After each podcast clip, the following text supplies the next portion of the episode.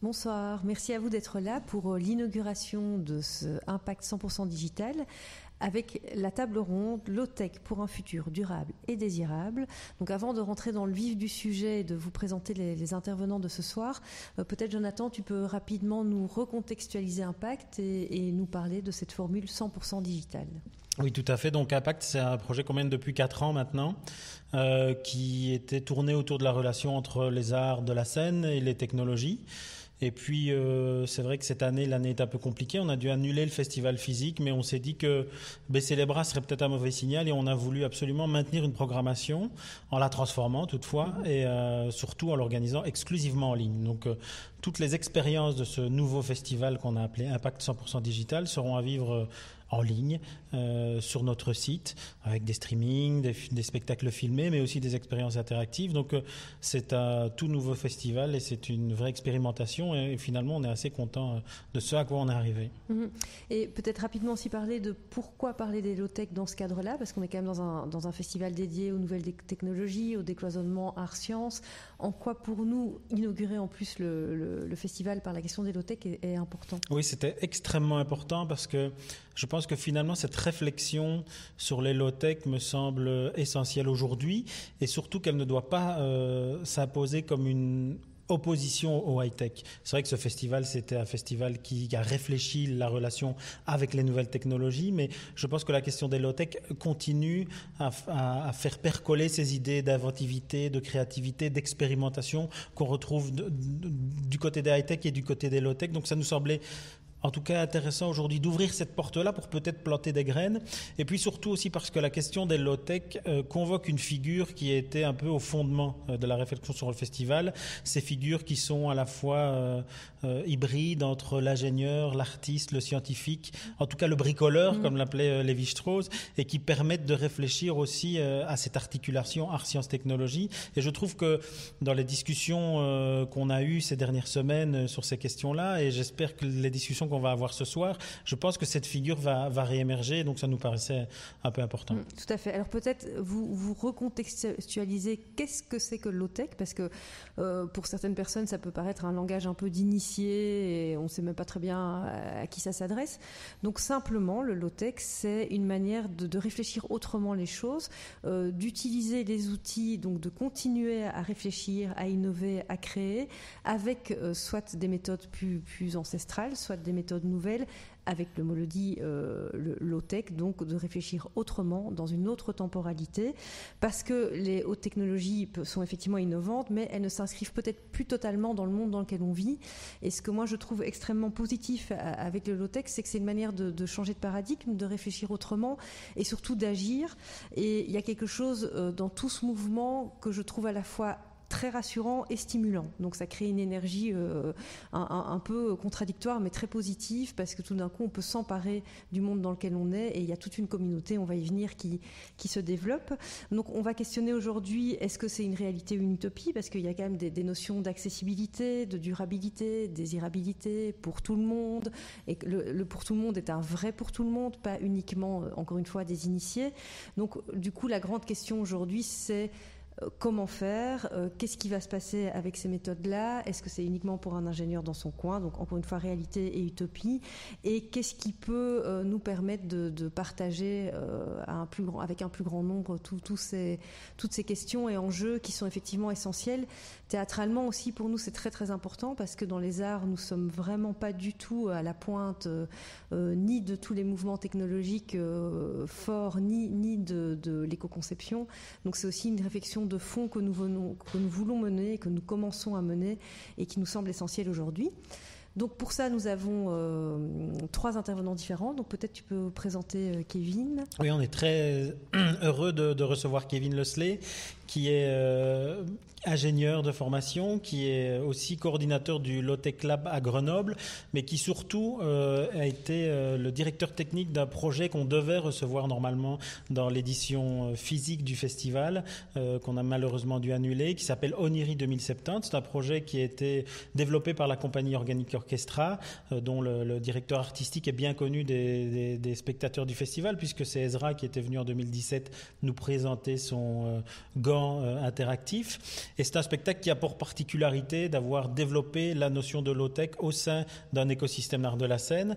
Donc Kevin nous, nous parlera certainement de, de, comment ils ont pensé le spectacle, comment ils ont pensé l'intégration des low-tech dans le spectacle et comment on réfléchit à un spectacle qui est autonome en énergie, puisque c'est le cas ici, mm.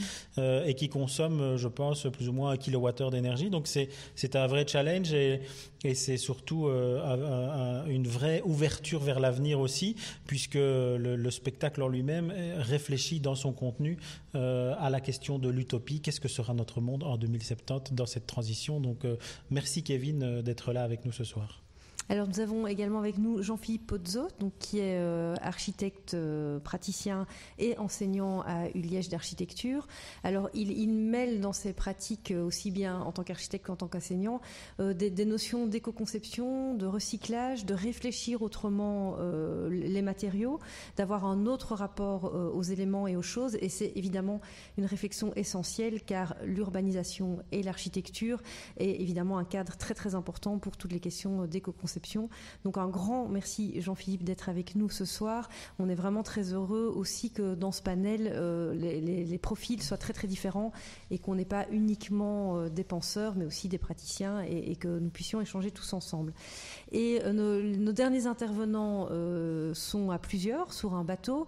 On est particulièrement très heureux de les recevoir, les deux autres aussi bien sûr, mais parce que c'est assez exceptionnel. Donc ils sont sur un bateau au Mexique. Peut-être rapidement présenter Nomades des mers. Donc ils sont quatre. Jonathan. Euh, donc il y a Gwenolé, Sidonie, Corentin et Caroline euh, qui, pour le moment, euh, nous ont préparé en fait un, petit film inédit que vous allez voir tout de suite et après on se retrouvera pour les échanges. Mais peut-être quand même en deux mots présenter Nomade des mers. Oui, donc c'est un projet que que Corentin de Châtel-Perron, qui est là ce soir, donc qui euh, a développé il y a, quelques années. L'idée, c'était de parcourir le monde euh, sur un bateau euh, à la recherche des meilleurs low-tech. Et donc, effectivement, il y a tout un équipage sur ce bateau qui bouge un peu. Et ce soir, en effet, c'est quatre membres d'équipage, Corentin, Caroline, Guénolé et Sidonie, peuvent nous rejoindre. J'espère que la connexion sera bonne parce qu'ils sont à l'autre bout du monde. mais on est vraiment très, très heureux. Et, et puis, surtout, on est très, très curieux de, de savoir un petit peu ce qu'ils vivent sur le bateau qui nous partagent euh, leurs expériences. vous allez voir, il y a une énergie très très communicative dans leur démarche et, leur investissement dans le projet. Euh, donc du coup, vous allez donc découvrir le film qui, a été réalisé spécialement euh, pour la rencontre de ce soir sur le réalité de maintenant. Et ensuite, nous nous retrouvons pour les échanges. Vous pouvez bien évidemment nous suivre en direct avec le chat et nous répondrons à vos questions pendant l'entretien. Voilà, merci à tout le monde et à tout à l'heure.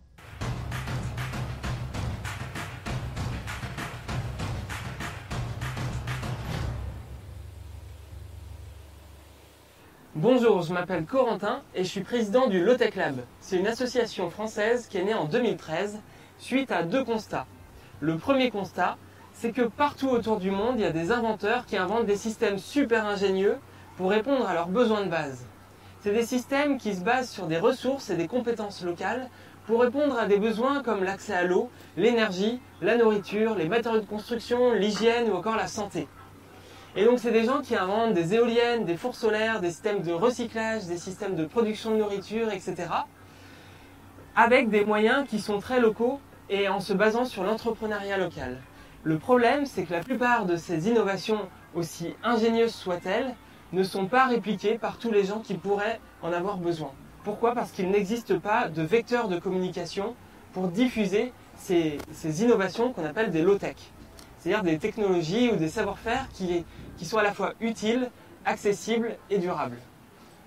Et le deuxième constat, donc c'était en 2013 à la naissance de l'association, et à ce moment-là, c'était vraiment un boom mondial des gens qui pouvaient se connecter à Internet. Moi, j'habitais au Bangladesh, et euh, on voyait euh, même des gens euh, complètement perdus dans la campagne qui avaient Facebook et qui pouvaient avoir une connexion Internet. Depuis 2018, il y a plus de 1 humain sur deux qui peut se connecter à Internet et ça ne cesse de, grandir. Et donc on s'est dit, mais pourquoi on n'utiliserait pas ce nouveau vecteur de communication pour diffuser toutes les bonnes idées de l'OTEC Pour que euh, quand quelqu'un a une bonne idée quelque part dans le monde, elle puisse être diffusée et ensuite répliquée par les milliers, voire les millions de personnes qui pourraient en avoir besoin. C'est comme ça qu'est née l'idée de l'association. Et en 2013, le premier travail qu'on a fait, donc on s'est installé à Concarneau en Bretagne, dans l'ouest de la France, le premier travail qu'on a fait, c'est d'essayer de, ratisser Internet, de scanner Internet, toute la planète, pour voir quelles idées existaient déjà, quelles idées on pouvait documenter, répertorier et diffuser. Assez vite, on s'est rendu compte qu'il y avait plein d'idées, mais qu'il y a aussi un besoin euh, de, de, vérifier chacune de ces idées. Euh, par deux moyens, déjà d'aller voir sur le terrain dans quel contexte elles étaient implémentées, dans quel contexte elles étaient développées, et ensuite, pour bien les documenter, il fallait qu'on les teste par nous-mêmes. Et donc il y a une équipe en France qui a commencé à faire un tour de France des low-tech pour voir quelle low-tech était euh, utilisée, utilisable en France. Et ça a abouti à la création d'une maison low-tech pour montrer qu'on peut vivre de manière saine et durable dans un contexte français. Et avec euh, mon équipage, on est parti. Alors on a acheté euh, ce bateau qui s'appelle euh, Nomade des mers, qui est un grand catamaran. On l'a acheté en 2015 et on l'a rénové complètement pour le transformer en laboratoire flottant. Et on est parti pour un voyage qui dure déjà depuis près de 5 ans sur tous les continents à la rencontre des meilleurs inventeurs low-tech. Et à chaque escale, donc on s'est arrêté euh, au Sénégal, euh, au, Maroc, au Cap Vert, au Brésil, en Afrique du Sud, à Madagascar, euh, aux Seychelles, au Sri Lanka, en Inde, en Thaïlande, en Malaisie, à Singapour, à Bornéo, aux Philippines, à Taïwan, aux États-Unis. Et maintenant on est au Mexique. À chaque escale, on rencontre des inventeurs, ils nous présentent sa solution dans son contexte, on les teste à bord du bateau, donc qui est devenu un vrai laboratoire flottant, on documente chacune de ces solutions, on en fait des tutoriels écrits pour une plateforme internet qui s'appelle, qui est collaborative, qui s'appelle lowtechlab.org. Euh, on en fait des tutoriels vidéo qui se diffusent via les réseaux sociaux partout dans le monde et via YouTube, et euh, des documentaires pour la télévision, pour la chaîne de télévision Arte. Depuis 5 euh, ans, on a découvert une cinquantaine de technologies euh, qui nous semblent vraiment à haut potentiel pour répondre aux besoins de base de manière très locale et accessible à tous. Et notre rêve, c'est que toutes ces solutions elles soient répliquées par des milliers d'entrepreneurs ou d'ONG ou de particuliers autour du monde pour que bout à bout, toutes ces solutions très locales parviennent à hum, s'adresser à tous les enjeux globaux de la planète qu'on a aujourd'hui. Je vais vous montrer un peu ça. Je vais vous présenter l'équipage. Ça, c'est Guénolé. Qu'est-ce que tu fais à bord, Guénolé? Euh, Moi, mon boulot sur le bateau, c'est de trouver les personnes, les projets low-tech qu'on va voir à chaque escale. Euh, je les contacte et puis après, euh, j'essaie de les cartographier, de les mettre en réseau pour créer une grande communauté low-tech. Super. Là, il y a Sidonie. Salut Alors euh, moi mon boulot c'est de filmer, de documenter les low-tech afin de réaliser des tutos et pour pouvoir les diffuser auprès de tous. Et dehors, dans le cockpit, c'est Caroline et sa spiruline. Alors la spiruline, c'est quoi? C'est une microalgue ultra nutritive qu'on a découvert au Madagascar. Et moi mon rôle, c'est d'en prendre soin pour, euh, pour, mieux la comprendre en fait et pour mieux la documenter. Et on va faire ça avec toutes les low-tech à bord parce que c'est un laboratoire flottant. Venez, on va vous montrer. On mange quoi? On mange des idlis. Yes. Les idlis, c'est notre ami Johnny euh, qui vit en Inde qui nous a montré. C'est un plat à partir de qui est fait de riz et de lentilles qui vont fermenter et en fait qui permettent euh, la fermentation permet la meilleure assimilation, tout ça, tout ça. Euh, nous, c'est un peu le plat de base sur le bateau. On l'utilise euh, euh, bah, à peu près tous les jours, quoi. Du coup, on peut faire des steaks pour des burgers. On peut faire quoi Tu fais des sushis, carreaux des fois. Ouais, pour remplacer le riz. Bah voilà. Quoi. Et donc là, en fait, on a fait tremper ça pendant deux heures. Là, je le mets dans le moulin. Bah voilà, ça c'est broyé. On va le laisser fermenter pendant une douzaine d'heures, une bonne Ouais. nuit. Et après, on le mettra au four solaire pour que ça cuise. Sublime Tout simplement, les amis. Alors je vous présente notre four solaire. Hop, c'est super pratique. On l'installe sur le haut du bateau et on peut cuisiner avec euh, tous les jours. Hop, on peut faire des gâteaux, bouillir de l'eau et ici c'est des petits légumes. Ça monte jusqu'à 120 degrés. Et ce qui est super, c'est que ça utilise une énergie qui est abondante, qui est gratuite et ça demande juste de s'organiser un peu différemment. Alors euh, ça c'est notre système de culture de plantes. C'est de l'hydroponie, c'est-à-dire que les plantes elles euh, grandissent dans des billes d'argile comme ça, il n'y a pas de terre. Et c'est un système qui consomme 10 fois moins d'eau que la culture en terre et qui permet de faire pousser des plantes même en milieu urbain ou sur euh, un bateau. Et alors le système original c'est que là où c'est original c'est qu'il y a de l'eau qui circule à travers les billes d'argile pour nourrir les racines des plantes. Et dans cette eau, on mélange les eaux grises du bateau. Et ces eaux grises, elles retombent dans un bac dans lequel il y a d'autres billes d'argile qui hébergent des bactéries. Et ces bactéries transforment les eaux grises en nutriments pour les plantes. Donc l'eau, elle circule en circuit fermé dans les plantes, sur les racines, pour transformer euh, les eaux grises en nutriments pour les plantes et les plantes les mangent au fur et à mesure. C'est génial. Alors ça, c'est notre élevage de grillons comestibles. Ça peut paraître euh, bizarre, mais euh, il y a beaucoup de gens qui en mangent dans le monde notamment euh, au Cambodge. Moi, quand je vivais là-bas, euh, on prenait ça pour l'apéro. C'est super bon. Et c'est facile à élever, ça demande euh, très peu, très peu de nourriture. On leur donne des restes de maïs, un peu de plantes qu'il y a dans l'hydroponie. et puis en plus, ça chante. Et ça nous permet d'avoir notre apport en protéines. Vous voulez les voir?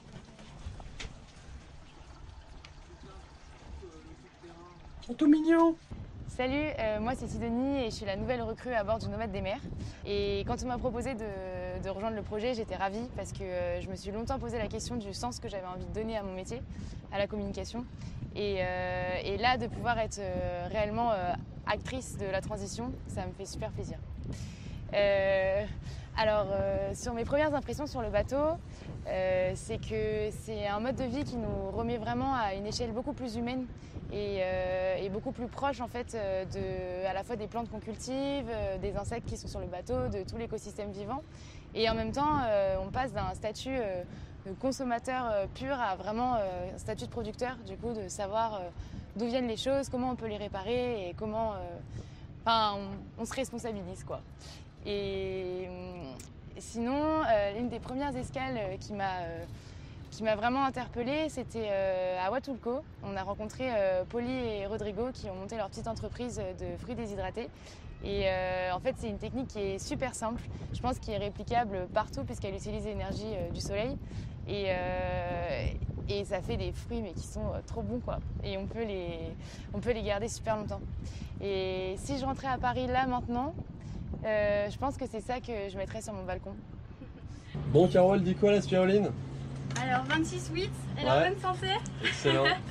tu peux expliquer un peu ce que c'est? Oui, alors la spiruline c'est une micro-algue euh, qui contient euh, pas mal de protéines.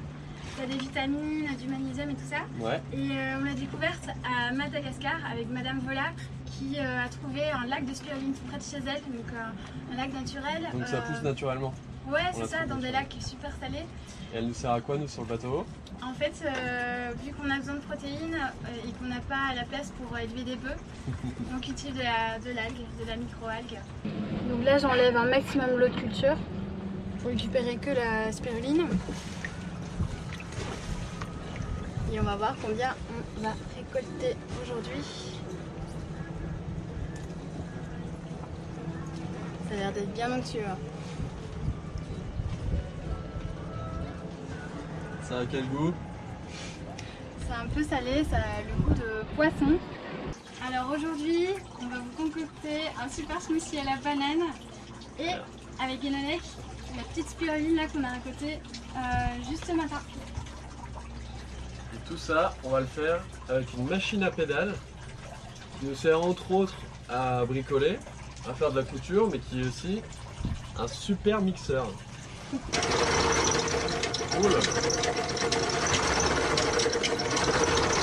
Sens comme ça va être bon, Caro.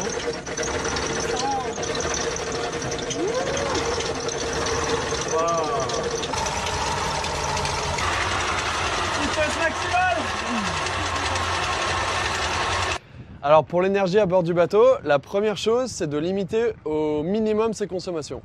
Donc nous par exemple on n'a pas de frigo, à la place, on a un module de conservation euh, des fruits et légumes qui prolonge leur durée de vie. On n'a pas de four, on a un four solaire, on cuisine au bois.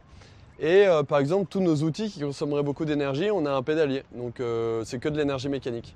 Mais on a quand même besoin pour faire marcher certains instruments d'avoir de l'électricité. Donc pour ça, on a à la fois des petits panneaux solaires mais finalement du coup très peu, et deux éoliennes qui permettent de produire l'énergie dont on a besoin à bord. Cette éolienne-là, euh, elle est un peu particulière, elle est faite euh, avec des matériaux de récupération. Et donc le moteur, c'est un moteur d'imprimante. Euh, L'imprimante euh, fonctionnait plus en elle-même, mais il y a plein de pièces qui continuaient, dont ce moteur. Et donc on peut euh, s'en servir par exemple pour charger un portable euh, facilement. Donc voilà, la meilleure énergie, c'est celle qu'on ne consomme pas. C'est un peu la partie glamour du bateau, ça, non? Moi, je suis fasciné par ces larves. C'est des larves de mouches soldats noirs. On a découvert ça en Malaisie, près de Kuala Lumpur. Et alors, c'est des larves qui ont une particularité, c'est qu'elles adorent tous les déchets organiques et, hum, elles les digèrent super vite. Du coup, on les met dans notre euh, compost, enfin là où on jette tous nos déchets organiques, même les toilettes sèches.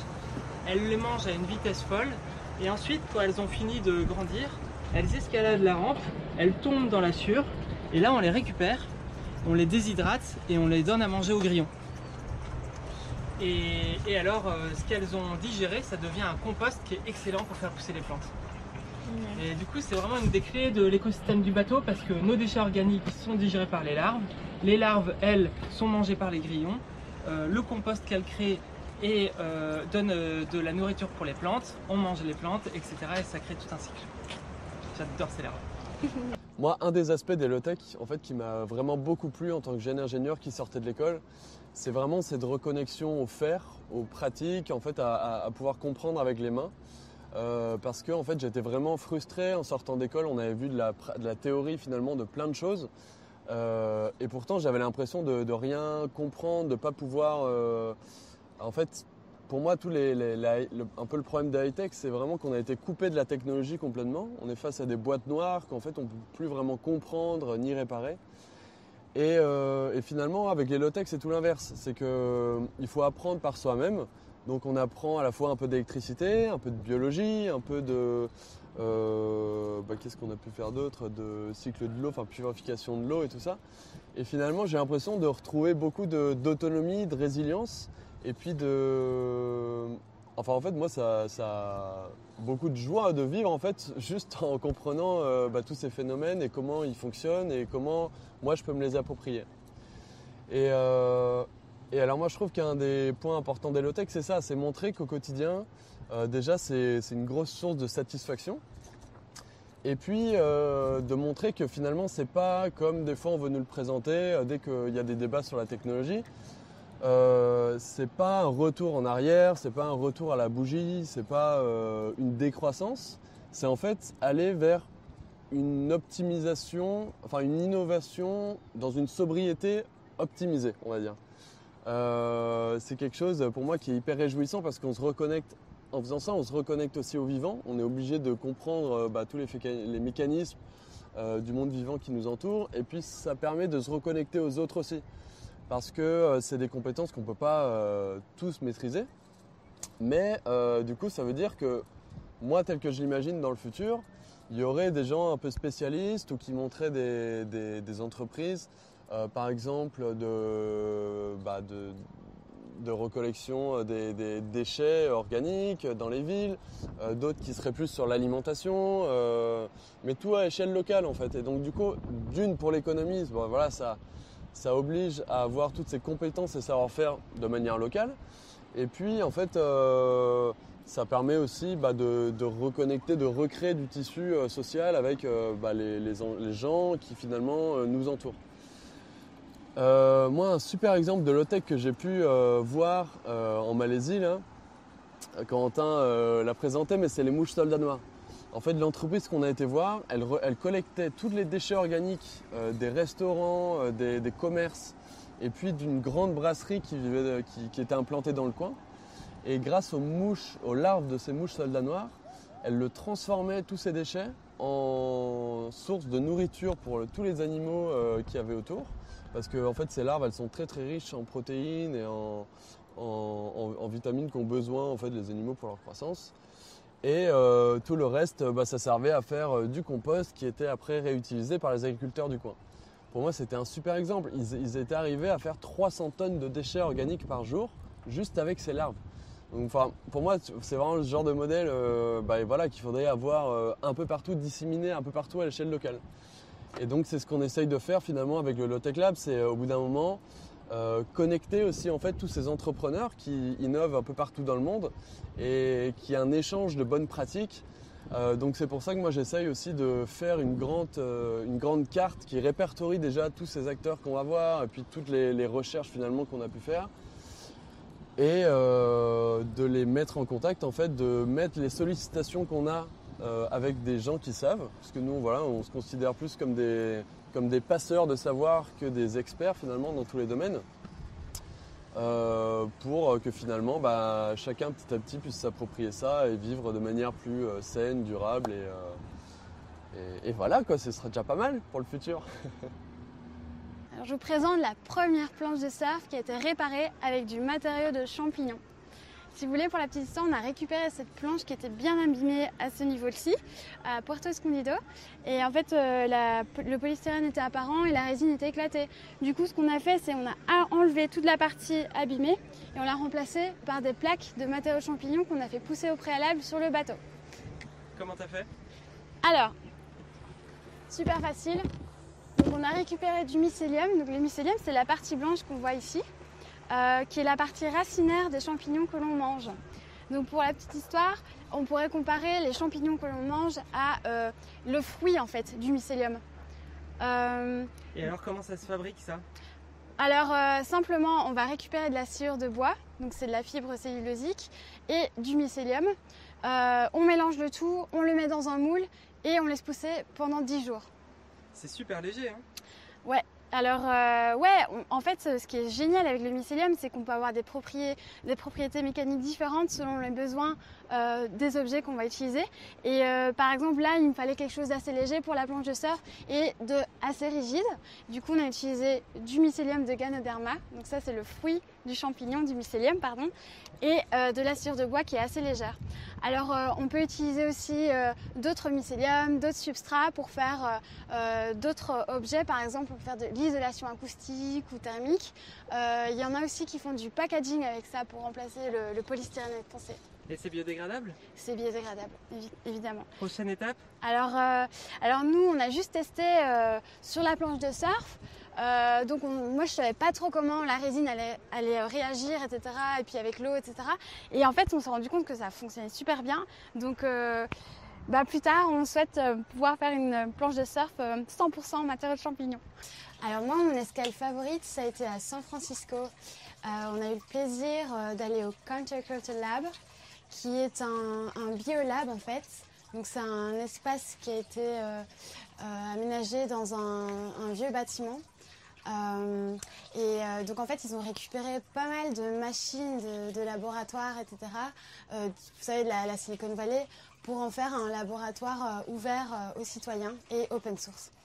Et euh, c'était super intéressant parce qu'en fait, il y a pas mal de, gens qui sont arrivés là euh, pour euh, apprendre en fait les savoir-faire de la science, quoi, parce que c'est pas ouvert à tout le monde. Et en fait, il y a eu pas mal de projets, de beaux projets qui ont émergé de là. Par exemple, il y a un groupe d'intolérants au lactose qui ont travaillé sur du fromage à partir de bactéries. C'est du, fromage sans lactose. Donc ils ont fait une fermentation avec des bactéries et donc ça fait la, oui, la, fermentation lactique, quoi, tout simplement. Euh, et sinon, on a rencontré aussi un groupe de travail sur euh, l'insuline.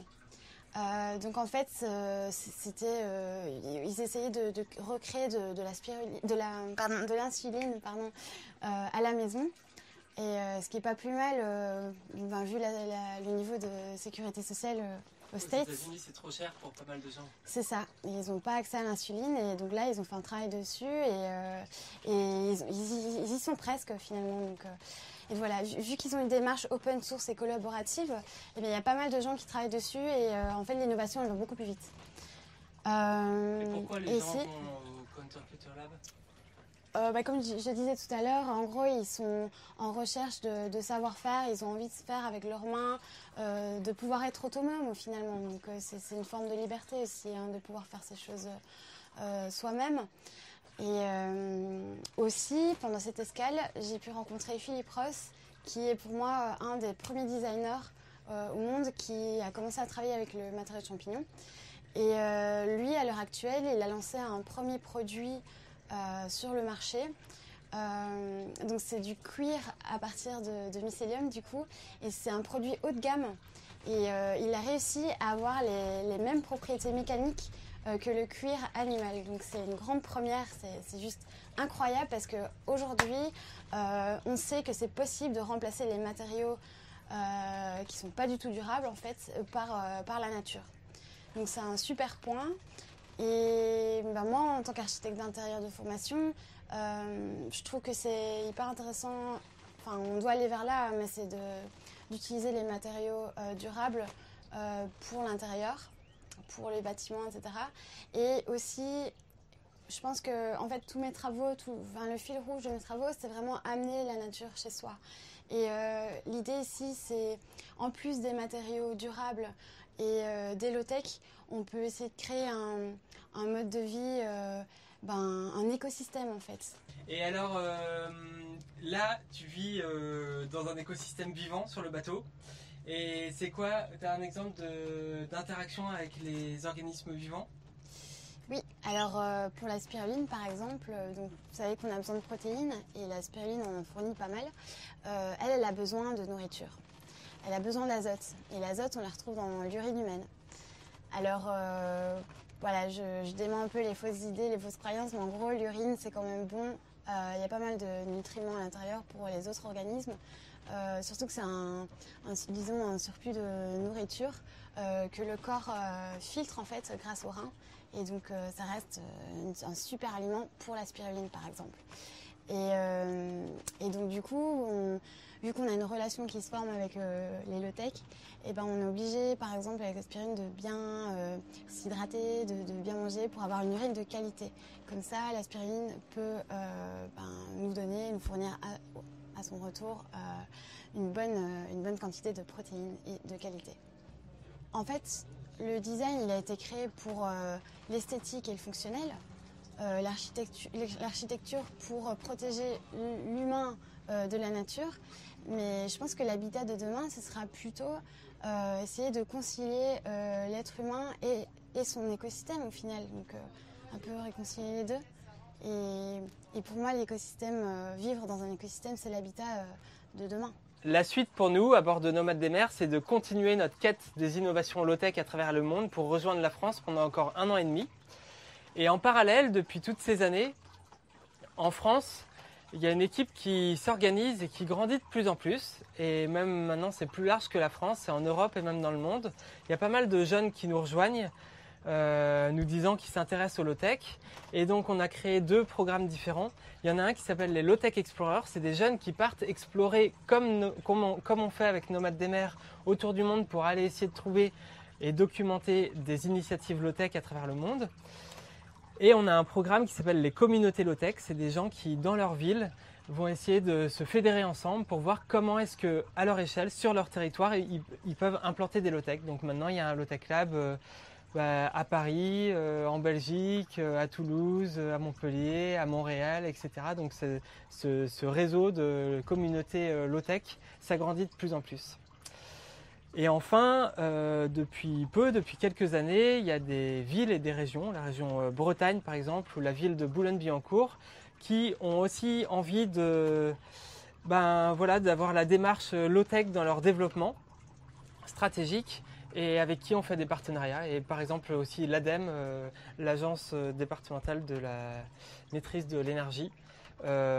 donc si vous aussi, euh, suivant votre structure, vous avez envie de nous rejoindre, euh, nous aider ou faire un partenariat, n'hésitez pas à nous contacter euh, sur hello at ou via le site internet lowtechlab.org.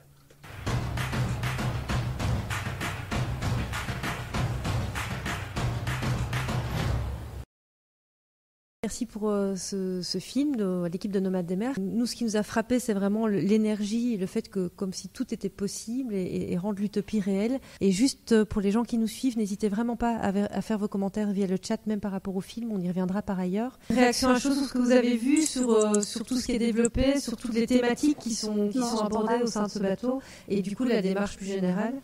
Jean-Philippe, par exemple. Moi, je trouve ça évidemment assez, assez enthousiasmant et, magnifique cette démarche qui que je découvre un peu. Je l'ai un peu découvert sur les réseaux sociaux ces dernières ces dernières semaines, mais je n'avais jamais eu une présentation complète. Et, euh, et, ça fait complètement écho à ce que je, je trouve essentiel aujourd'hui, qui est de euh, se réapproprier le sens des actions qu'on mène. Et c'est vrai que de, de voir des, des, jeunes qui se disent, ben tiens, moi en fait j'ai envie de trouver du sens à ma formation, j'ai envie de trouver du sens à mon action, j'ai envie de, de construire mon futur métier en fonction de, de constats que je fais qui sont peut-être parfois des constats d'impuissance et de se dire non seulement je passe à l'action, donc je, moi je trouve ça évidemment euh, assez assez euh, enthousiasmant et, et, magnifique cette démarche qui euh, que je découvre un peu, je l'ai un peu découvert sur les réseaux sociaux ces dernières ces dernières semaines, mais je n'avais jamais eu une présentation complète.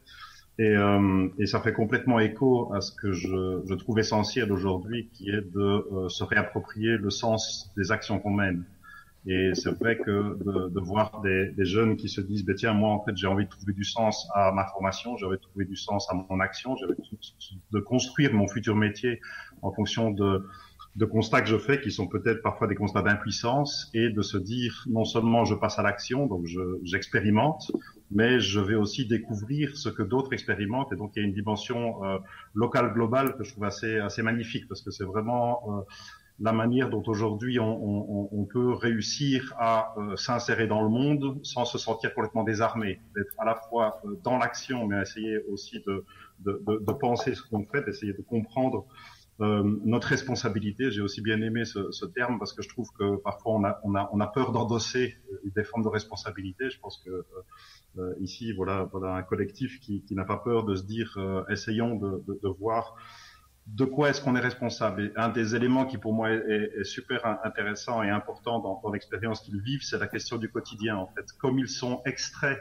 d'un quotidien euh, qui était le, le, leur et qu'ils sont mis dans, un, dans une situation où ils sont obligés d'expérimenter euh, euh, une manière de, de, de, vivre et de créer leur propre euh, moyen de subsistance euh, et, et d'explorer les conséquences de leur mode de vie dans une espèce d'autarcie je trouve qu'il y, y a, là une, une, expérimentation sur les, sur les effets de nos propres vies qui est vraiment fondamentale et qui, je pense, est la base peut-être de cette réappropriation par la joie des conséquences de nos modes de vie.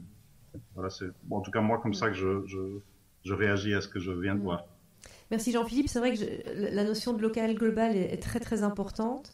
Et, et c'est vrai aussi que hum, le fait de se réapproprier ce constat du monde, euh, donc tous les, tous les constats, les, les collapsologues, le climat euh, qui, qui, qui, se complique, que tout d'un coup ce soit concret, réactif et commun, c'est très important pour nous tous, je pense.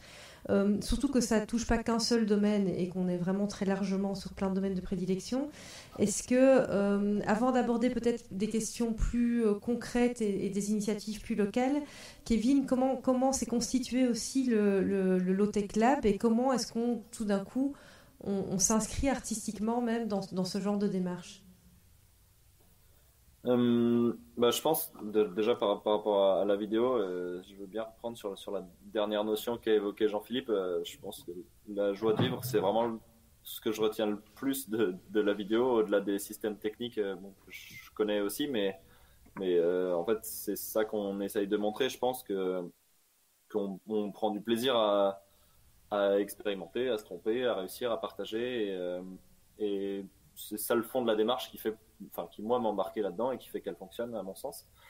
Euh, et après au-delà, en allant un peu plus dans, la manière dont on, dont on recense, dont on essaye ces, systèmes techniques et cette philosophie, euh, je pense que la notion qu'évoquait Caroline à, à, la fin euh, sur l'écosystème et retrouver du sens et notre place au sein de l'écosystème euh, qu'on peut souvent, enfin que j'aime bien illustrer avec euh, une bibliothèque très basique mais que j'adore, qui sont les, toilettes sèches, euh, qui sont aussi sur le bateau c'est que beaucoup de gens pensent que les, toilettes sèches sont, sont, importantes pour les économies d'eau.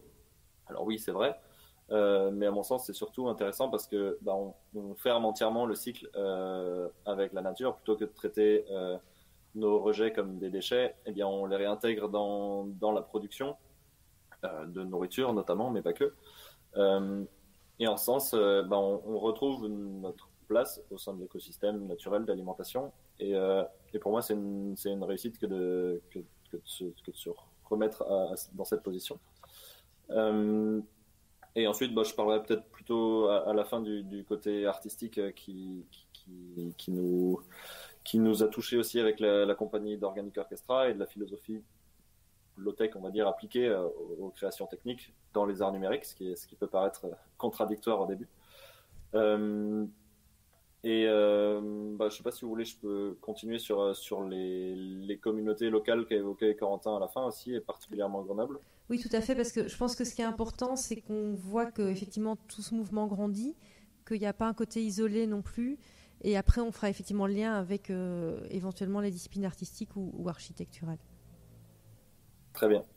Euh, déjà, je remercie euh, Corentin de ne pas avoir cité le Lotte Club Grenoble à la fin de la vidéo. euh, euh, parce que ouais, bah c'est une chouette aventure qu'on a lancée ici depuis euh, bientôt deux ans euh, et en fait qui se lance partout et c'est ça c'est ça qui est chouette de, de se dire que bah on a tous les, moyens, il suffit d'un peu d'envie, d'un peu de temps. Euh, on n'a pas besoin d'être ingénieur, on n'a pas besoin d'être euh, euh, designer ou quelconque, formation. Justement, c'est le, cœur des low-tech que d'être accessible au, plus de monde possible. et du coup, l'idée derrière, ce programme communauté, c'est de faire la phase suivante, donc comme, l'ont très bien expliqué l'équipe du bateau, il y a la phase de recensement de ces technologies, partant du postulat que une très grande majorité des technologies dont on a besoin existent. Donc il faut les recenser, les documenter, les partager. Et ensuite, la phase d'après, eh ben, c'est d'accompagner les gens, de leur fournir euh, bah, de l'aide matérielle, de l'aide technique, de l'aide euh, organisationnelle pour, euh, pour mettre tout ce savoir en marche et, et développer territoire par territoire aussi, euh, bien des low-tech qui sont euh, en, bon accord et en, en, bon usage avec les, besoins du territoire. Parce que des low-tech qui sont documentés là actuellement au Mexique, eh ben, à Grenoble, elles n'ont pas forcément leur place. Mais euh, de la même manière, ce qu'on développe à Grenoble va peut-être pouvoir servir aux, copains qui sont à Lyon ou à Marseille. Donc c'est cette mise en réseau et l'accompagnement qu'on fournit qui, pour moi, la, l'étape suivante après la, documentation. Comment est-ce qu'on arrive à, fédérer les gens autour de, de, projets très concrets? Ça semble parfois euh, un peu plus compliqué euh, à, l'échelle, à l'échelle globale euh, qu'à l'échelle locale. Alors, je ne sais pas quel est votre, votre point de vue là-dessus. Ouais, c'est, c'est sûr qu'il y a. Enfin, d'une part, on est initiateur de certaines des, initiatives, on les accompagne, mais il y, a, aussi beaucoup d'autres projets associatifs ou, autres qui existent et qui nous contactent ou qui se mettent en relation avec nous pour, pour qu'on fasse des choses ensemble. Et donc c'est super de voir toute cette émulation, mais euh, on, a aussi cette euh, l'envers de la médaille, c'est que c'est compliqué de coordonner euh, autant de projets, de lancer des projets à plusieurs, et encore plus dans les conditions actuelles où c'est compliqué de se réunir. Donc, euh, donc on a décidé de fonctionner euh, de manière assez euh, simple, de se fixer des, des règles sur nos capacités d'accompagnement chaque, année, de se dire bah, cette année on, accompagne tel nombre de structures, l'année prochaine plus si, si, on, on en a les moyens. Et effectivement, en Belgique aussi, à Liège et à Bruxelles, notamment grâce aux impulsions de Caro et d'autres, bah, il y a d'autres euh, d'autres structures qui, qui, qui, nous rejoignent et qui commencent à rentrer dans le réseau des, des communautés low-tech. Et c'est assez chouette parce qu'en plus, euh, petit à petit, au fur et à mesure que chacune de ces structures locales avance, eh bien, se crée un, un capital de, de, documentation. Tout est open source évidemment, mais pas que de documentation technique, aussi de documentation organisationnelle sur comment bah, bien lancer euh, sa communauté, quel partenariat on peut faire avec euh, les, les, parties publiques, les parties académiques, les parties privées, et comment ensuite faire, faire grandir tout ça. Et ça, c'est des schémas qui peuvent se, qui peuvent se partager et se répéter. Donc c'est aussi la force du réseau. Et Jean-Philippe, peut-être, euh, au niveau donc tu, tu posais la question de, de, de, de cette question d'autonomie. Mm-hmm. euh, moi, c'est un, un mot qui, qui, qui, ne, qui ne va pas toujours avec une vision, euh, on va dire, euh, systémique. Euh, et donc, j'ai toujours du mal à considérer que la, la, un objectif qu'on pourrait poursuivre est effectivement de développer des, des, des modes de, de, vie ou de subsistance qui sont autonomes.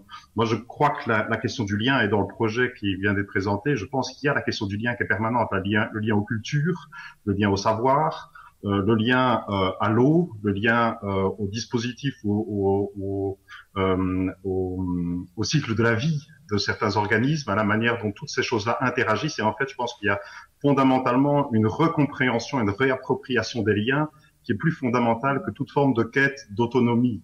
Il faut se raccorder aux choses plutôt que de s'en couper. Par contre, ce qui nous intéresse, c'est quelles sont les conséquences de notre action sur les autres et de ce fait-là, le lien nous apprend à accorder de l'importance à l'impact qu'on a euh, sur, les, sur les autres. Et donc, voilà, cette question de l'autonomie, elle me paraît en fait être une voie de garage. Il faut plutôt multiplier l'intérêt qu'on porte sur les liens qu'on construit avec les choses. On a aussi euh, rencontré pas mal de personnes euh, euh, des laboratoires, enfin on pourra un, peu plus en parler, des initiatives locales. Effectivement, dans cette idée de faire du lien, je voulais juste vous parler deux minutes d'un projet de Kim Maréchal qui est intéressant parce que justement, son objectif est de, il a plusieurs projets et c'est de les rassembler les uns les autres. Donc il y a cette ASBL que vous connaissez peut-être qui est euh, la Reine des Lièges, donc qui est pour un accès à la repollinisation du territoire et que les abeilles reviennent. Il a aussi une ASBL qui s'appelle Rêve et qui est là pour euh, les micro-habitats, pour être pour le coup alimenter, euh, avoir des logements qui puissent être peu chers, etc. Un autre projet qui s'appelle Jungle. Et donc la multiplicité des projets, en fait, permet euh, de créer de la connectivité et de faire des tests, en fait, dans le monde dans lequel on est, de vivre, que ça fonctionne, économiquement parlant aussi. Et donc, du coup, de créer toute une connectivité et comme si on pouvait être une forme de laboratoire géant. Il y a aussi cette idée un peu euh, sur le modèle du nomade des mers d'équiper un, véhicule euh, tout en low-tech, etc., etc. Mais donc il y a effectivement des initiatives très concrètes, très courtes dans le temps aussi, parce que parfois on a l'impression que les projets sont sur du très long terme. Donc il y a ce projet-là, il y a aussi le, projet du, du RILAB, donc peut-être rapidement en parler pour reconnecter. Oui, donc euh, on, a pas mal échangé aussi avec les, collègues du RILAB hein, qui sont installés à Liège, qui est ce, ce Fab Lab euh, assez connu des Liégeois qui est installé place Saint-Denis et qui est animé par deux personnes absolument formidables pour, pour qui la question des low-tech est assez importante. Et alors, dans nos discussions avec eux, et c'est une question que j'aimerais poser à, Kevin et à Jean-Philippe, il y avait la question qui se posait de l'intégration. Parce que je pense que on est dans un mouvement où les choses commencent à percoler tout doucement. La question des low-tech percole tout doucement dans les milieux, euh, en tout cas informés, mais pour le, passage à l'échelle, si on veut, l'idée que, que, ces low-tech soient intégrée dans le, chez le grand public et en tout cas qu'elle percole et qu'elle soit entre guillemets pour le dire vite socialement acceptable se pose à mon sens la question du, du design. Euh, et c'est vrai que c'est une question qu'on a beaucoup euh, évoquée avec Sylvain euh, et, et, Brian qui sont qui sont au Relab. On avait même essayé de monter un projet qu'on n'a pas abandonné mais qui se, se, se fera peut-être d'ici quelques semaines quand on sera déconfiné d'essayer de, de redesigner certaines des pour les rendre socialement acceptables parce que c'est que certaines sont parfois un peu du bricolage et on sait qu'aujourd'hui, parfois, notamment dans les maisons, en architecture d'intérieur, on aime bien avoir des, des, des, intérieurs un peu épurés et peut-être que ces, low-tech viennent un peu briser cette épure. Euh, et donc, je voulais savoir un peu quel était votre avis euh, sur cette question-là. Pour moi, c'est une vraie question, notamment euh, dans ma discipline à moi, qui est l'architecture. Euh, qui a comme vocation euh, principale de créer des objets, euh, des one-shot, on va dire, puisque on ne réplique pas des bâtiments comme on réplique des objets industriels ou même artisanaux designés.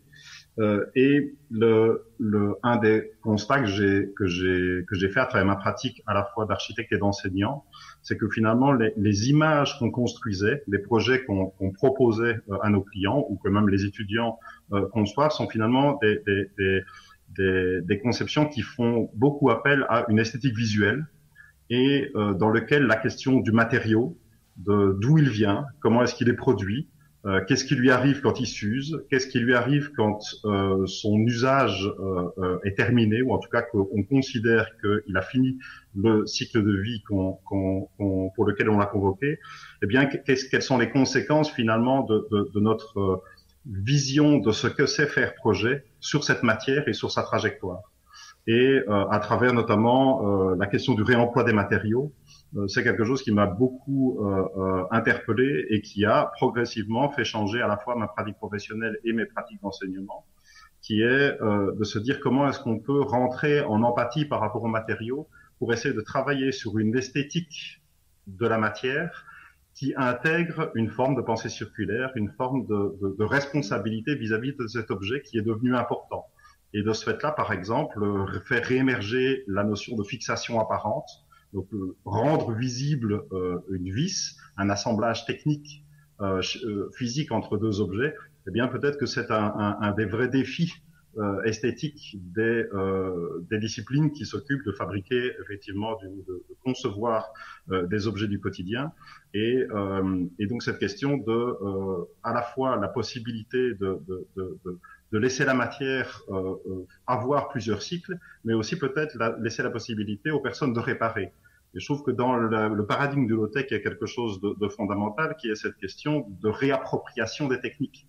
Il ne s'agit pas de choisir la technique qu'on va pouvoir acheter ou vendre comme des consommateurs, il s'agit de la technique qu'on va pouvoir éventuellement, euh, sur laquelle on va pouvoir intervenir, avec lequel on va pouvoir euh, euh, créer un dialogue qui va faire que finalement elle devient nôtre par l'action qu'on peut mener sur elle-même. Et je pense que c'est assez important de, de, de, aussi réfléchir à la manière dont les disciplines du design, de la de la de l'architecture, de la création, etc. Finalement euh, négocient avec ce que c'est concevoir, renégocient presque fondamentalement ce que c'est concevoir, en ce compris la possibilité. Et alors il y a dans le design des, des, des, des directions qui sont prises à travers le, le design ouvert et des choses comme ça qui euh, finalement euh, euh, laisse dans les mains de, de, celui qui va manipuler l'objet de design la possibilité de, de, le transformer, de l'upgrader, d'en faire, de le faire sien, mais du coup d'avoir une relation à cet objet technique qui est amplifié par ce, par ce champ de possibilités. Alors apparemment, on a de nouveau la connexion possible avec le bateau. Et par ailleurs, euh, tout ce qui vient d'être dit, je trouve, a du sens aussi, parce que esthétiquement, le bateau euh, est aussi intéressant, il est vert. Enfin, Corentin nous disait, euh, en préparant l'entretien, qu'il y avait comme une, espèce de petite ferme qui se mettait en route et, et une organicité. Il y a aussi une notion finalement d'épuration, n'est physiquement là que ce qui est nécessaire et utile au bon fonctionnement. Donc peut-être que vous pourrez rebondir sur toutes ces questions de, de à la fois esthétique, appropriation, euh, conception circulaire, etc. Est-ce que si on vous entend, vous pouvez réagir là-dessus? Vous nous entendez là? Oui, parfaitement. Ah super. Bonsoir Liège. Euh, eh bien oui, euh, c'est vrai que quand on a repensé le bateau, on a commencé à l'épurer un, un, maximum. Donc euh, il y a vraiment ce concept de minimalisme euh, qui, qui s'est bien ancré et puis aussi euh, tout ce système de d'épuration où on va vraiment utiliser des, des, objets complètement, enfin utiles en fait et fonctionnels. Et puis il y a eu la question de, l'esthétique. Donc, donc là en fait on a essayé d'utiliser des matériaux aussi qui, sont, qui sont durables pour rester dans la cohérence des systèmes low-tech. Et qu'est-ce qu'on pourrait ajouter et ouais, c'est vrai que à l'origine, donc on est parti, euh, enfin on a commencé nos recherches sur les low-tech en 2013 et on est vraiment parti sur euh, tout ce qui se faisait dans le monde des makers ou des ONG, etc. Et c'est que quelques années plus tard qu'on a compris que euh, si on voulait vraiment que ça passe à grande échelle, il y avait aussi la question de la désirabilité, désirabilité pardon, des low-tech qui était importante, de rendre ces low-tech euh, bah, beaucoup plus euh, sympas d'un point de vue esthétique, d'un point de vue ergonomique, euh, enfin d'un point de vue usage en fait. Et, euh, et c'est là qu'on a commencé à essayer de se rapprocher de designers et de voir comment est-ce que bah, on pouvait, par exemple, pour la culture de spiruline, la culture de, où bah, Kevin parlait de toilettes sèches. Enfin, il y a des, on a des vrais challenges en fait en termes de design pour qu'on passe d'une échelle euh, bricoleur et très locale à une échelle plus globale ça prend un peu le contre-pied de ce que je disais tout à l'heure, où je disais que finalement la low-tech devait essayer de se fondre dans le moule de l'esthétique contemporaine. Et finalement, Jean-Philippe dit le contraire, que c'est plutôt l'esthétique contemporaine qui doit essayer euh, de s'imprégner de la question des low-tech, de la réparabilité, etc. Donc finalement, c'est une manière de penser. Je trouve que elle, elle sera peut-être plus efficace en effet. Euh, mais je voulais poser aussi une question euh, à Kevin, parce que quand on parle d'esthétique et en tout cas de, d'intégration, il y a aussi la question de la création artistique et, de voir comment finalement cette relation entre l'esthétique, la créativité, l'art avait pu se mettre en place dans le projet euh, Oniri 2070 Organic Orchestra, qui est, je le rappelle, donc ce, projet développé par la compagnie autour de la question du low-tech, qui est un spectacle itinérant autonome en énergie et qui raconte aussi une, utopie euh, sur, euh, le futur euh, de notre monde en 2070. Oui, effectivement. Bah, donc, comme tu as dit, Jonathan, le, spectacle devait se tenir à, Liège cette semaine. ça aurait été un plaisir d'être parmi vous pour ça. Et, je peux quand même en dire quelques mots, notamment sur la partie de création. Euh, donc l'idée, de base, je pense, du, concept global du spectacle vient en, grande partie d'Ezra, le, directeur artistique de, la compagnie, comme tu en as dit quelques mois avant. Euh, et c'était avant tout une basé sur une prise de conscience euh, de des modèles de tournée actuels, euh, des modèles de représentation dans des grandes salles avec beaucoup de monde qui consomment énormément d'énergie, en plus de l'énergie grise liée au, transport, etc euh, nécessaire. Et, euh, mais Ezra n'avait pas spécialement envie de, changer ce qu'il faisait comme pratique artistique. Il voulait continuer d'utiliser bah, son ordinateur, euh, son micro, ses contrôleurs pour continuer à faire du beatbox et de la manipulation sonore. et pour cela, on a adopté, on va dire, la, philosophie low-tech sous un autre angle que les objets en, tant que tels, mais sous l'angle de, l'organisation du spectacle. Euh, et avant également de, choisir de tendre vers l'autonomie, on a surtout réfléchi à comment être sobre euh, et donc recentrer au maximum euh, les besoins techniques sur euh, bah, le, cœur de, la pratique des trois artistes, donc Ezra, Alex et Juliette. donc il y a du beatbox, de la vidéo et du chant et des témoignages que, Juliette a enregistrés. Et par rapport à ça, le premier élément, je pense, qui, nous a conduit vers ça, c'est de choisir de faire un spectacle pour peu de spectateurs, euh, entre 100 et 200. Euh, et en partant de cette sobriété de, diffusion, on va dire, eh ben on se rend compte qu'on a la possibilité de créer des, modèles de tournée différents en faisant plusieurs dates sur un territoire. Et donc, si on est sur un territoire, ben, on peut les relier en vélo avec des remorques.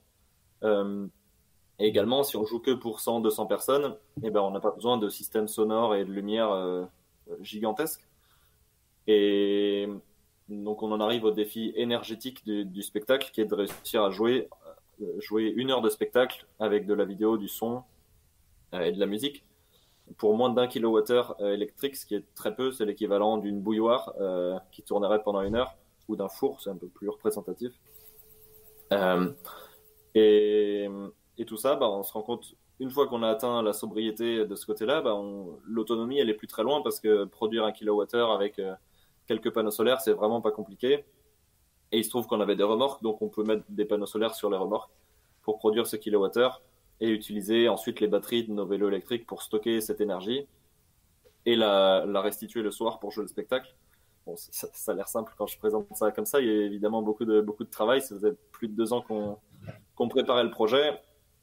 Et il est aussi euh, très bien tombé, si l'on peut dire, sur sa partie diffusion parce qu'on a eu la chance de pouvoir faire 24 dates euh, cette saison.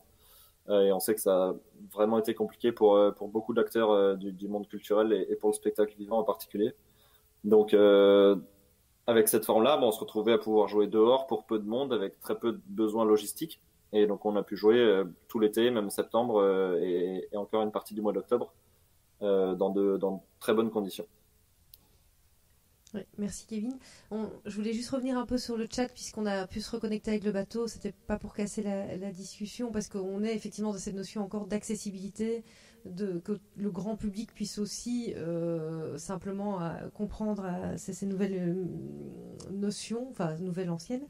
Alors il y avait, la notion, une des questions de Charlotte notamment sur la notion de, est-ce qu'il faut idéalement que ce soit beau euh, et, et, quelles sont les données essentielles? Bon, Caroline l'a dit, ils ont d'abord fonctionné sur l'épure et la fonctionnalité. Après, peut-être que c'est intéressant de vous entendre parler quand même sur l'organicité de ce bateau, parce qu'on a compris votre mission, on a compris votre fonctionnement, mais il y a quand même une vie au quotidien qui est assez essentielle. Donc, est-ce que vous pourriez réagir? Bah, Il y a notamment toutes ces plantes qui vous entourent, etc. Est-ce que vous pourriez réagir là-dessus, par exemple? Oui, c'est vrai que, ah, avant de, parler esthétique, je pense que la première chose à faire, c'est d'essayer de, comprendre tous les, les, tous les systèmes, en fait, toutes les technologies. Et, euh, et pour ce faire, ben, il va falloir euh, faire des tests, des essais-erreurs. Euh, et ensuite, on va, on va pouvoir se rendre compte que les technologies, elles peuvent se combiner entre elles. Et donc, ça va créer des écosystèmes. Et donc, du coup, ça va nous permettre ensuite de, de, de regarder, d'inventer la forme, en fait.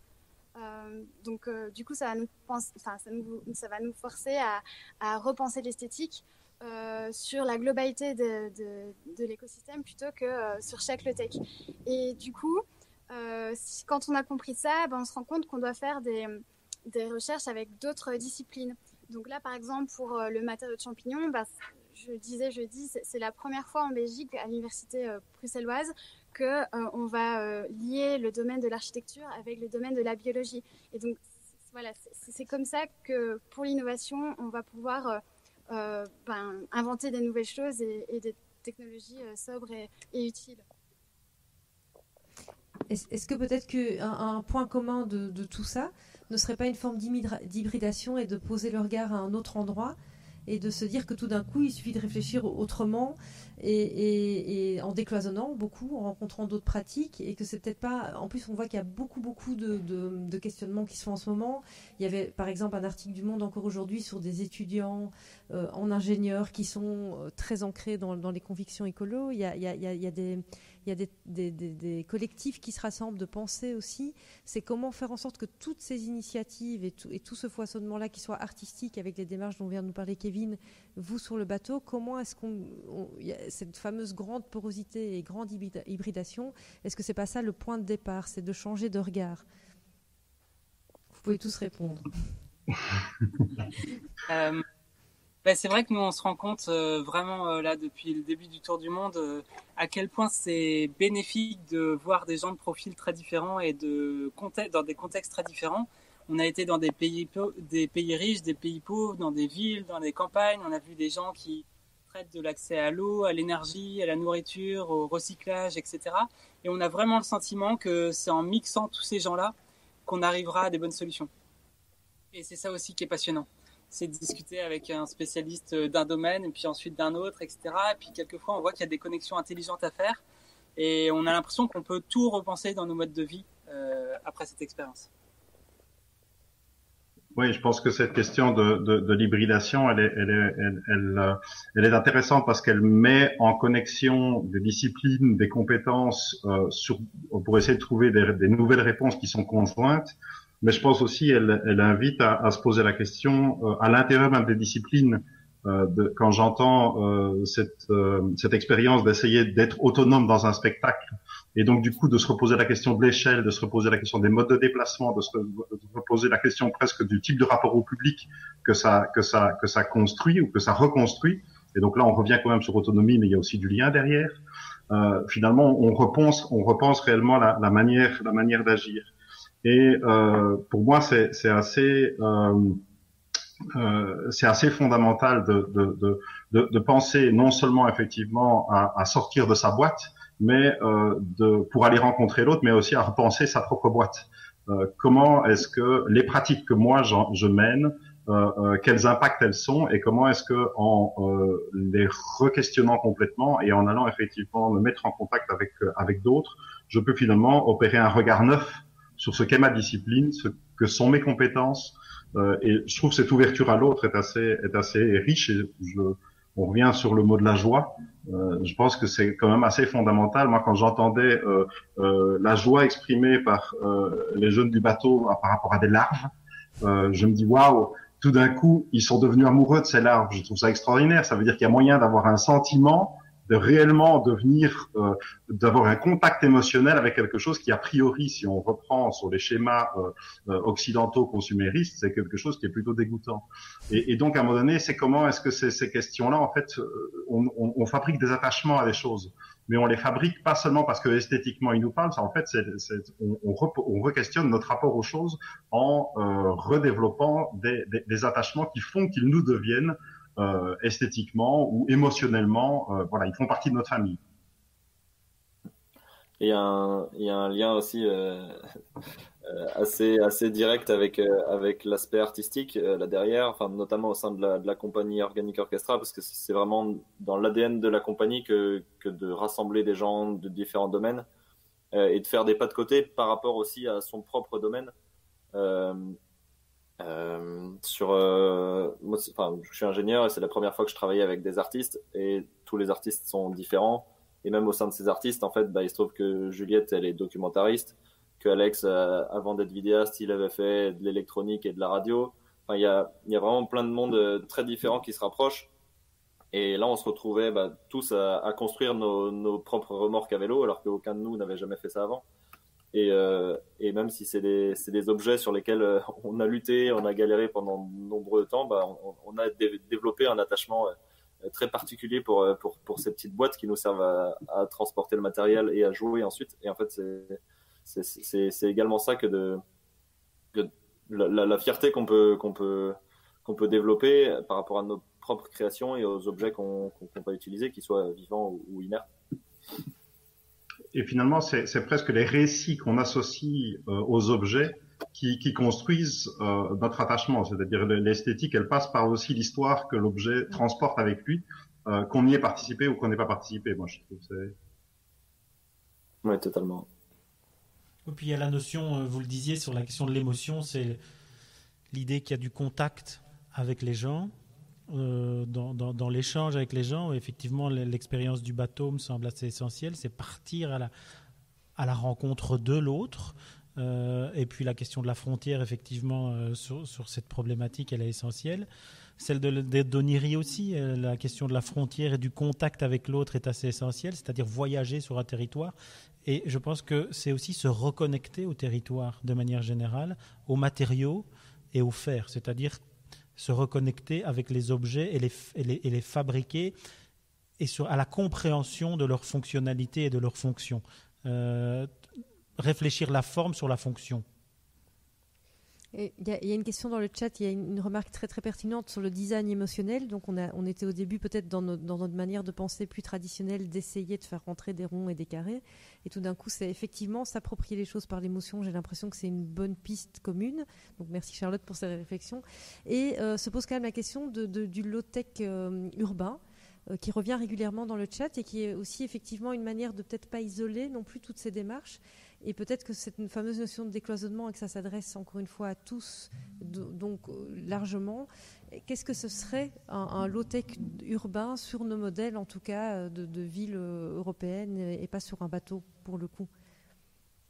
Est-ce Est qu'on pourrait avoir cette utopie là collective de, de fantasmer une, Liège en, en, en low-tech urbain? Et comment... Mais je oui, je crois que l'émergence de, de, lieux comme les, les Repair Café, les Fab Labs, les RIDAP, euh, les, les Hackerspace, etc., sont autant de, de, de micros-exemples euh, de, voilà, d'urbains qui se réapproprient euh, la question des objets, de leur fabrication, de leur maintenance, euh, de leur réparation. Alors, ça paraît des phénomènes qui, à l'heure actuelle, sont encore euh, restreints. Euh, il n'empêche que les choses, euh, les choses évoluent quand même. On en, parle de plus en plus. On voit apparaître des nouveaux lieux, etc. Et euh, voilà. Alors le confinement a aussi amené des, effets, des effets rebonds un peu, des effets rétro, de rétroaction un peu, un étranges, qui effectivement qu'on s'est retrouvé avec une remultiplication d'activités de, bricolage à domicile ou de, réappropriation de certaines pratiques qui font que peut-être on ne les avait plus parce qu'on n'avait plus le temps de, de, de les investir. Euh, mais pour moi, il y a quelque chose qui, euh, qui en tout cas, euh, est une trace de ça. comment l'amplifier Je n'ai pas vraiment de, piste réelle. mais je pense aussi, moi qui suis dans, dans les pratiques enseignantes et qui essaye de voir comment est-ce que effectivement on peut intégrer cette question de, de, de, de, se réapproprier la technique par le faire. Et, et typiquement en architecture, il y, a une, il y, a une, chose qui est un peu, et c'est la même chose pour, les, pour le, le design industriel, c'est que c'est des, des, disciplines qui, a priori, elles font faire. C'est-à-dire qu'on conçoit quelque chose que quelqu'un d'autre va faire et ce, ce, cette espèce de crime fondateur, on va dire, euh, qui, qui, font que, que le, la, le, contact avec la, la technicité de l'objet est, relativement mis à distance dans l'activité de conception en elle-même. Et, euh, et, notamment, moi, dans mes pratiques d'enseignement, j'essaye de développer euh, euh le faire soi-même, c'est-à-dire en faisant, apprendre comment les choses se fabriquent et apprendre à rentrer en empathie avec les, avec les, les, les, les objets qu'on fabrique, et de ce fait-là, augmenter la conscience qu'on a que ces objets ont une raison d'être technique qu'il faut non seulement maîtriser, mais qu'il faut peut-être transmettre. Euh, et alors c'est long de travailler sur l'éducation, mais je pense qu'il y a aussi euh, là un gros gros travail à, à faire pour euh, accélérer, on va dire, ce mouvement. Alors il y a aussi la, la question, euh, mais peut-être Kevin veut réagir sur la notion d'urbanisation avant de passer à la question suivante. Ouais, euh, bah, il se trouve que au, au Lotec Lab et particulièrement au sein des, des communautés locales, c'est un sujet qui est très présent, euh, bah, principalement parce que parce que les communautés se développent euh, d'abord dans des grandes villes euh, et que euh, comparé aux précédentes explorations, expéditions et travaux du Lotec Lab, notamment l'habitat pilote qu'a mentionné Corentin dans la vidéo, et ben on retrouve c'est pas évident de, transposer euh, une tiny house posée au milieu d'un champ à Concarneau à un building euh, au milieu de Grenoble, par exemple. Et, euh, et donc on, lance différents projets, et pas que techniques, aussi sociologiques, notamment pour recenser bah, les, des besoins des habitants, essayer d'y associer des pratiques ou des systèmes techniques low-tech, et ce dans le contexte urbain. Euh, donc c'est un sujet sur lequel on, travaille beaucoup en ce moment, mais on est aussi conscient que bah, va nécessiter quelques, années avant de maturer d'avoir des, éléments concrets à partager. Mais en tout cas, le, besoin est clairement là et, euh, et, euh, et, on est sur le coup. Alors, on, a une question dans le chat qui m'apparaît être euh, intéressante, euh, que je voudrais poser à Corentin et Caroline aussi, mais, à vous tous, mais surtout à Corentin et Caroline, sur la question du, temps on nous demande si le, les low-tech ne sont pas trop chronophages pour attirer le grand public, entre guillemets, ou en tout cas, est-ce que, y y a, est que la difficulté de faire soi-même n'est pas trop, euh, n'est pas un frein, en tout cas, a une barrière Je sais que vous avez fait beaucoup de travail euh, avec le site lowtechlac.org, sur lequel on retrouve des fiches, le wiki, pour, pour, pour vraiment explorer le domaine des low-tech, trouver des, des des solutions pour faire soi-même, mais est-ce que vous pensez que est-ce qu'il y a une barrière euh, et comment on peut la, dépasser, cette barrière à la fois du temps et de la capacité aussi peut-être euh, à, faire les choses? Euh, C'est une bonne question. Parce qu'effectivement, nous sur le bateau, tout l'écosystème qu'on a, surtout les trucs vivants, nous demandent pas mal de temps tous les jours et on ne pourrait pas avoir bah, un travail classique, enfin partir à à 8-9 heures le matin, revenir euh, à 19 heures le soir. Je sais pas combien de temps vous, travaillez à Liège, mais euh, mais euh, on pourrait pas euh, gérer toutes ces low-tech en même temps euh, qu'un qu vie classique. Il y a des low-tech qui prennent plus de temps que d'autres. Et alors nous, on essaye tout à échelle vraiment petite. Par exemple, on voyait dans la vidéo la culture de spiruline, ça prend pas mal de temps tous les matins. Ou l'élevage de grillons, la gestion des plantes, la gestion des larves, euh, la gestion du, enfin de tout ce qui pousse et qui grandit à bord. Euh, nous, on les essaye tous à, petite échelle pour pouvoir bien les documenter et bien les diffuser, mais on imagine euh, plutôt s'adresser à des entrepreneurs qui vont le faire à échelle locale, mais quand même pas que chacun va le faire pour lui-même. Euh, et ça, ça règle euh, un peu la question du temps. Après, il y a des low-tech qui sont euh, forcément individuels. Par exemple, ce, ce garde-manger low-tech, et lui, il prend pas plus de temps qu'avoir un frigo. C'est l'idée de conserver ses fruits et légumes bah, qui se conservent mieux à l'extérieur du frigo dans certains dire, dans certaines conditions. Dans certaines conditions, ne pas les mettre dans le frigo. Du coup, ne pas, bah, sur le bateau, on n'a même pas besoin de frigo. Et ça, c'est le genre de trucs qui prennent pas plus de temps que bah, voilà, que la technologie. Et qu'on peut utiliser en appartement. Et qu'on peut utiliser en appartement, ouais.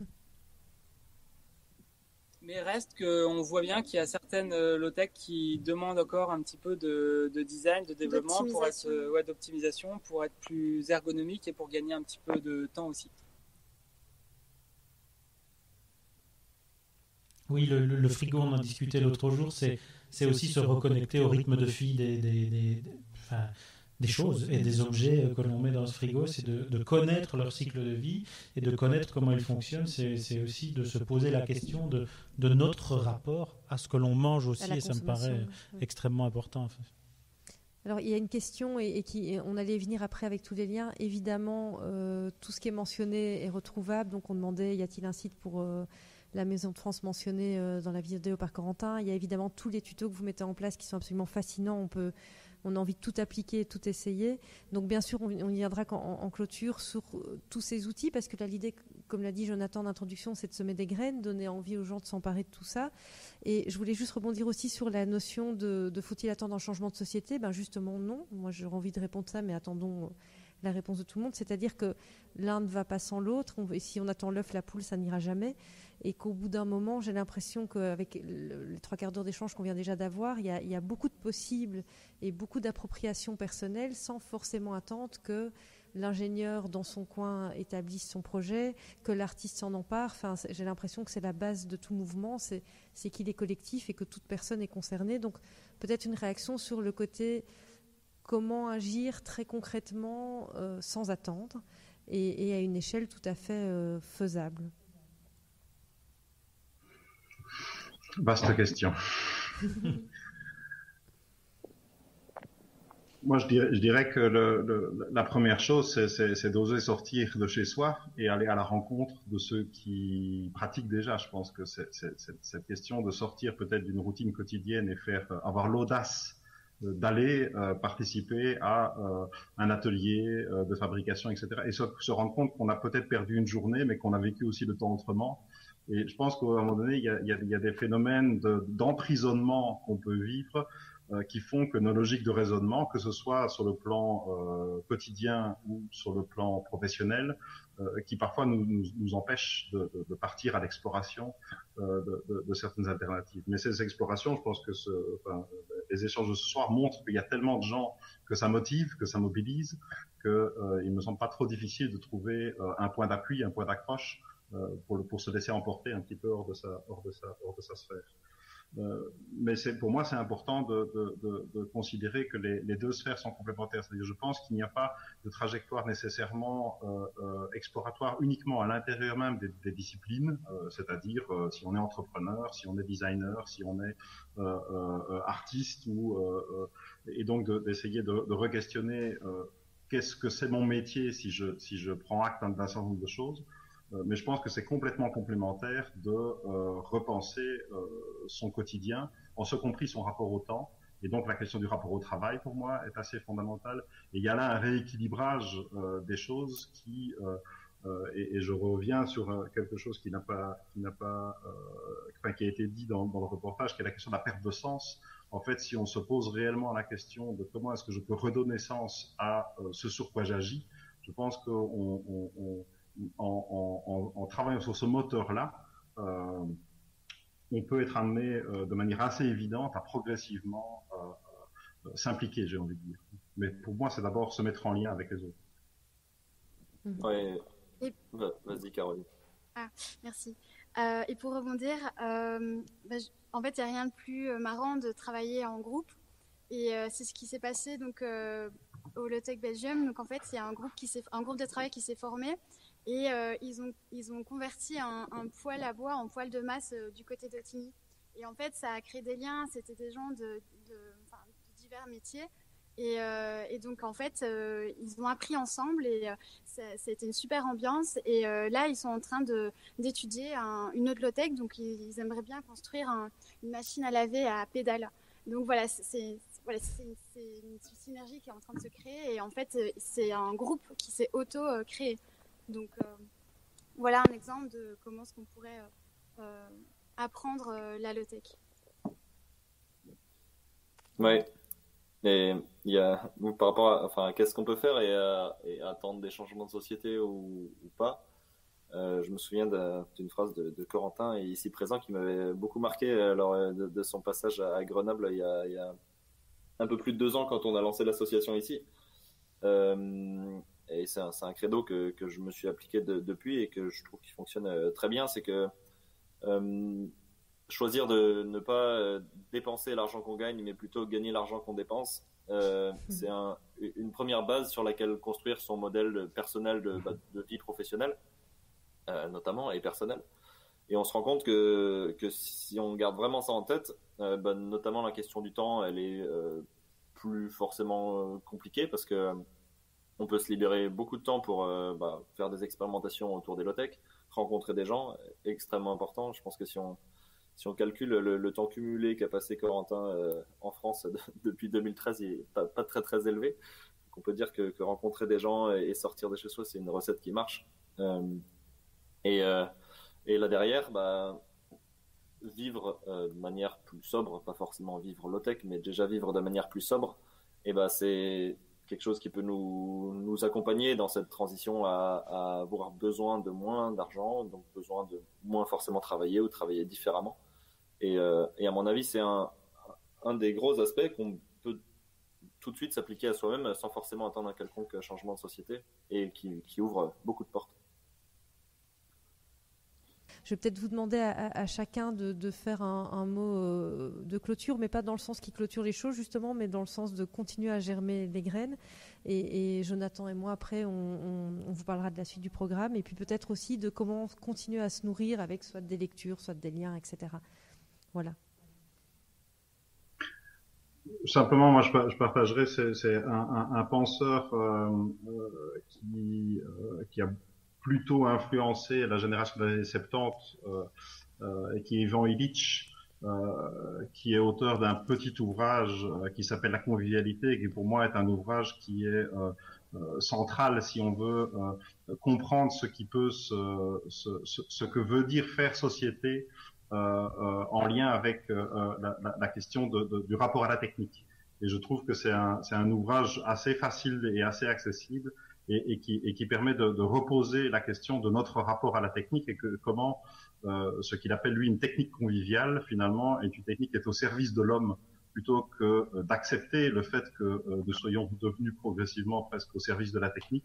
Et voilà, pour ramener un peu de, de, de penseurs euh, dans nos discussions et ne, ne pas oublier effectivement de, de, de conceptualiser ce qu'on fait et de, et de, comprendre finalement les, les, les, grands paradigmes de société que ça, que, qui, qui, se, qui, se, qui, sont présents derrière ces, ces expériences qu'on qu partage. Moi, je, vais laisser, je vais clôturer tout de suite, comme ça le, le bateau pourra terminer. euh, très bonne idée, Jean-Philippe, que, que, que, de recommander euh, Ivan Illich. Euh, C'est une, une, bonne idée aussi euh, de, de recommander des livres en, en clôture. Euh, bah, pour faire suite euh, au, au, dernier point que j'ai fait sur, euh, sur la manière d'envisager sa vie personnelle et professionnelle ainsi que ses, engagements, euh, euh, moi je recommande un, très petit livre de Corinne Morel-Darleux qui s'appelle Plutôt couler en beauté que flotter sans grâce. Je vous souhaite pas ça sur le bateau, mais, mais, euh, mais c'est un, très beau livre euh, qui raconte au travers de ses, expériences personnelles les, différents choix qu'elle a fait dans sa vie et, notamment sa vie professionnelle et comment elle a pu retrouver un engagement au travers de l'écriture pour, pour, son, pour son cas. Euh, et, euh, et, en plus de ça, euh, sur la, partie plus, plus formelle, bien continuer à continuer à, à soutenir le spectacle et le spectacle vivant, qui sont deux vecteurs, qui, qui, est un vecteur fabuleux pour ne serait-ce que les imaginaires, mais c'est déjà beaucoup, mais en plus, on se rend compte qu'on arrive à faire bah, de la pédagogie autour de l'énergie, enfin tout, toutes ces choses-là qui, sont des, vecteurs magnifiques.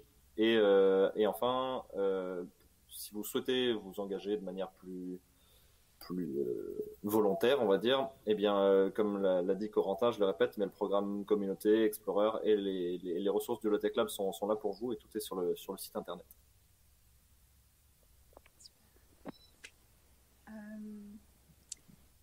Que je voulais vous dire, c'est euh, je suis plutôt une partisane du faire, donc euh, si j'ai un conseil à vous donner, c'est perdez-vous sur la plateforme des tutos euh, Lotech parce que c'est ultra riche en informations et surtout euh, les étudiants en design, euh, n'hésitez pas à, les fouiller et trouver des idées pour pouvoir les optimiser et en faire des, technologies esthétiques. Ben, en fait, moi, je voulais dire un petit peu la même chose. c'est qu'il faut essayer à faire, à essayer, à tester, en fait on a une période où on a besoin de repenser euh, nos modes de vie. Et pour moi, la seule, euh, la seule option, c'est d'essayer de plein de choses et de partager ce qu'on essaye pour ensuite inspirer d'autres et qu'on trouve comme ça euh, les modes de vie de demain. Et pour moi, ça passera pas par une autre manière que, que d'expérimenter. Il y a le mouvement Zero West, par exemple, qui a commencé il y a quelques années, qui est clairement parti comme ça. C'est des gens qui ont expérimenté des modes de vie qui génèrent moins de déchets et qui ont partagé ça. Et, euh, et ça a séduit d'autres qui ont essayé à leur tour, qui ont ensuite séduit d'autres qui ont essayé à leur tour, etc. Et on espère que pour les low-tech, ça peut faire la même chose, que les gens essayent, expérimentent, testent des modes de vie différents, mais, mais fassent en fait, qu'on ne soit pas juste dans la théorie, euh, mais qu'on pratique et qu'on partage nos expériences. Et donc oui, il faut traîner sur la plateforme euh, du Lotech Lab, voir ce qui, euh, bah, ce qui vous passionne le plus et tester. Je retiens ce mot, l'expérimentation. Ça me semble absolument essentiel. C'est à la fois une méthodologie artistique et scientifique, c'est expérimenter. Et je pense que autant dans le domaine euh, de la question de la transition que dans le domaine des arts de la scène aussi aujourd'hui, où on est nécessairement face à une transition, la question de l'expérimentation, sur les formats, sur la manière dont on va raconter des histoires. Et aujourd'hui, dans des salles qui ne peuvent plus accueillir le public, cette notion d'expérimentation me semble devoir être centrale, c'est-à-dire que les artistes puissent toujours continuer à inventer, à créer et, à innover dans ce, dans ce monde un peu compliqué dans lequel on vit aujourd'hui. Donc c'est vrai que finalement, cette question de l'expérimentation, elle résonne à la fois dans, ce dont on vient de parler, effectivement, et dans, dans, le secteur qui nous concerne aussi. Et c'est pour ça que, que finalement, cette euh, méthodologie euh, fondamentale de l'expérimentation nous semblait importante à mettre euh, en avant aujourd'hui. Donc continuons à expérimenter le plus possible et le plus souvent possible. Merci beaucoup. Je crois que c'est un très très joli mot de la fin. Moi, et pour compléter encore, ben, l'idée c'est de, donner de la nourriture, euh, que ce soit en littérature. On il y avait, je voyais dans le commentaire l'âge des low-tech de Philippe Billou qui, est effectivement comme une espèce de manifeste de base. Il y a aussi le manifeste sur le, site euh, Low-Tech Lab. Moi, j'avais aussi le, bonheur et, était pour demain, qui était le dernier ouvrage. Euh, euh, de cet ingénieur donc français qui est aussi très très intéressant parce qu'il réouvre encore des perspectives. On en a des centaines d'autres. Hein. je vous en avais sélectionné trois là, mais voilà. Aussi l'écologie du 21e siècle. Alors pourquoi cet ouvrage précisément? Parce qu'encore une fois, il est collectif. Donc c'est un nouveau document qui s'appelle Reporter avec le mot terre, donc il y a un petit jeu de mots, et qui rassemble à chaque fois des points de vue différents. Et ça, c'est vraiment, vraiment quelque chose d'essentiel. Et c'est Hervé Kempf, qui était un ancien journaliste du Monde, qui a fondé cette manière de penser encore une fois en décloisonnant.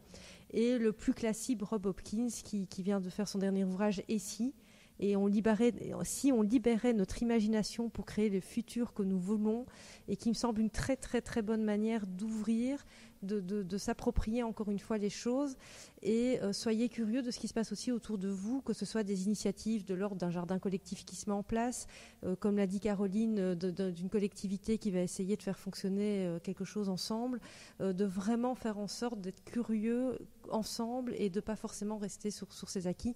Donc vraiment, merci pour la qualité de ces échanges malgré tous les problèmes techniques que nous avons eus, comme quoi nous avons pu dépasser tout ça.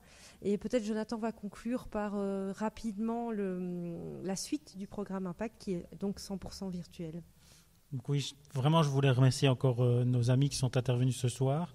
Euh, continuons à voir et essayons de, de nous donner la perspective de nous voir dans le monde réel euh, très prochainement pour continuer à faire. Et puis bah, pour euh, les, jours à venir, effectivement, euh, on, a lancé ce festival ce soir. On se donne encore rendez-vous euh, demain à 19h pour une autre table ronde sur le rapport entre cinéma, magie et théâtre. Ce sera un peu différent et en même temps, on va parler de bricolage, on va parler de faire aussi, d'invention et de créativité, de Méliès à la magie nouvelle, donc avec Martial Zifonzobo, Thierry Collet et Frédéric Tabet. Donc demain à 19h sur, sur, ce, sur le site et sur YouTube. Et puis, dans la foulée, la diffusion du très très très la très belle captation du spectacle de Martial Di Fonzebo, M comme Méliès, euh, sur notre site également. Et toute la semaine, jusqu'au 28 novembre, euh, des expériences en ligne, des films, des streamings. Euh, et donc, pour tous ceux qui sont intéressés par la suite de ce festival, c'est www.théâtredeliège.be. Toutes les informations sur le festival se trouvent là-bas.